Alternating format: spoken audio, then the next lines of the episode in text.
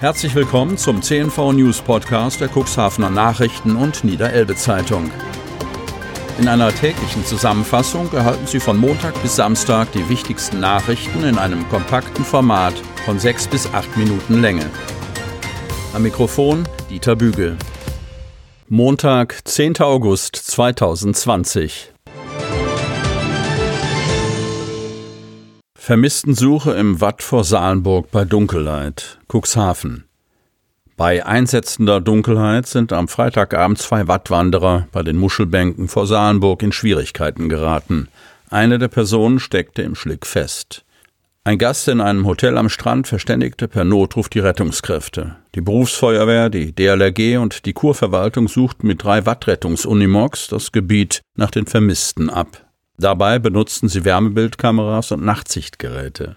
Mitarbeiter der Kurverwaltung besetzten die Rettungsstation Dun und Salenburg und bedienten die Radargeräte. Währenddessen wurde der Einsatzleitung auf der Rettungsstation Salenburg ein weiterer Notfall gemeldet. In der Nähe des Brickenweges in der Höhe der Rettungsbarke 6 wurden Notsignale von einer Taschenlampe gesichtet. Bei der Kontrollfahrt mit dem Bad Unimog stießen die Einsatzkräfte auf zwei Personen, die sich mit einer Taschenlampe auf dem Rückweg von Neuwerk nach Salenburg befanden. Sie wurden aufgenommen und an Land gebracht. Der Wattuntergrund ist in diesem Gebiet sehr schlickig. Auch für die Retter bestand die Gefahr, sich im weichen Boden festzufahren. Die vermissten Wattwanderer wurden in einer gut zweistündigen Suche schließlich gefunden und sicher an Land gebracht. Einer hatte sich am Priel hingesetzt. Ein zwischenzeitlich alarmierter SAR-Hubschrauber mit Infrarot- und Wärmebildsensoren sowie einem Hochleistungssuchscheinwerfer konnte wieder abbestellt werden. Dass sich die Wattwanderer in akute Lebensgefahr begeben haben, als sie unverantwortlicherweise in der Dunkelheit unterwegs waren, ist ihnen offenbar gar nicht bewusst gewesen.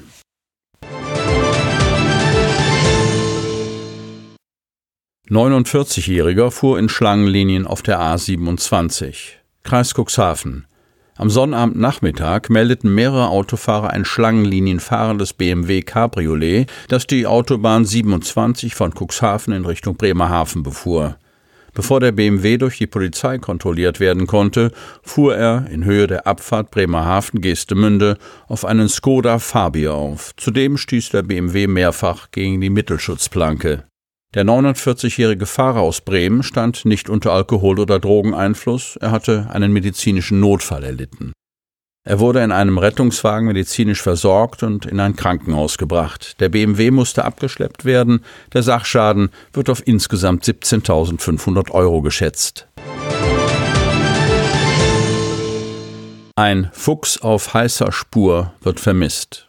Cuxhaven.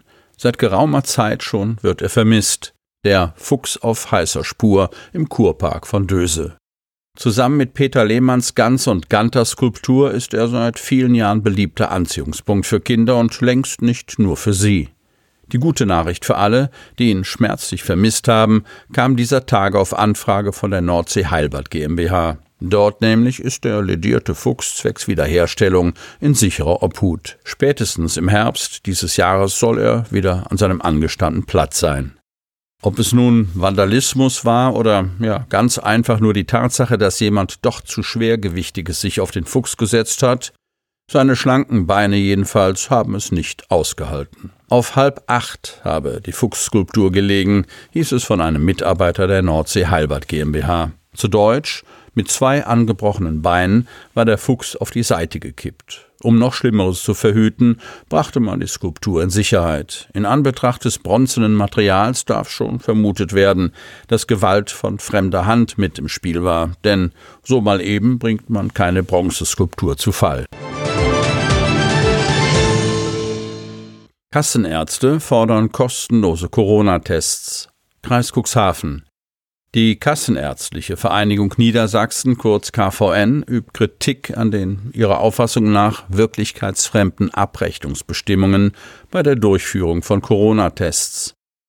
Sie widersprechen der medizinischen Gesamtlage, aber auch dem natürlichen Gerechtigkeitsempfinden vieler Patienten und Ärzte, so der stellvertretende KVN-Vorstandsvorsitzende Dr. Jörg Berling. Corona-Tests sollten generell kostenlos sein.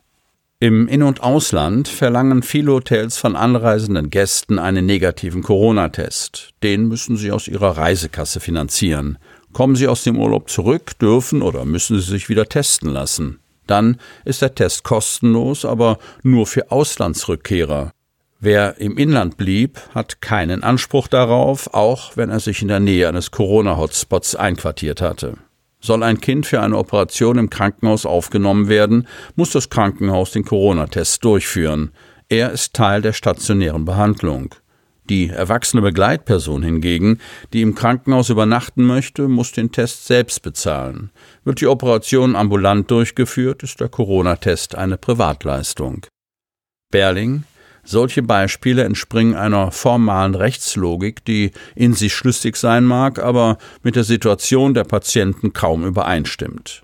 Im schlimmsten Fall belasteten die Vergütungsregelungen das Arzt-Patienten-Verhältnis in den Praxen. Denn die Ärzte seien diejenigen, die ihren Patienten erklären müssen, ob sie den Test bezahlen müssen oder nicht. Das ist nicht vermittelbar.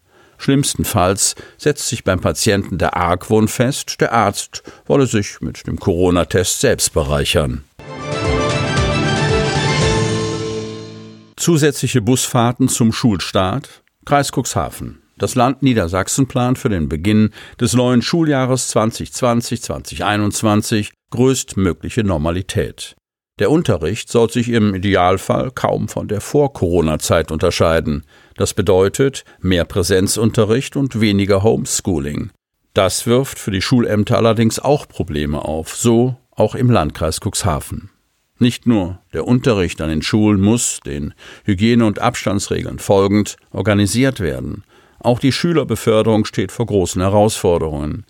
Die Schulbusse würden zum Schulstart definitiv voller werden, blickt Schulamtsleiterin Karina Kramer voraus. Auch wenn die Schülerinnen und Schüler verpflichtet sind, in den Bussen Schutzmasken zu tragen, ist von einem erhöhten Ansteckungsrisiko auszugehen. Daher erwägt der Landkreis die Bereitstellung zusätzlicher Busfahrten zu verschiedenen Uhrzeiten, um den Ansturm zu entschärfen. Gleichzeitig müssten die Schulen eine Art Schichtbetrieb einführen.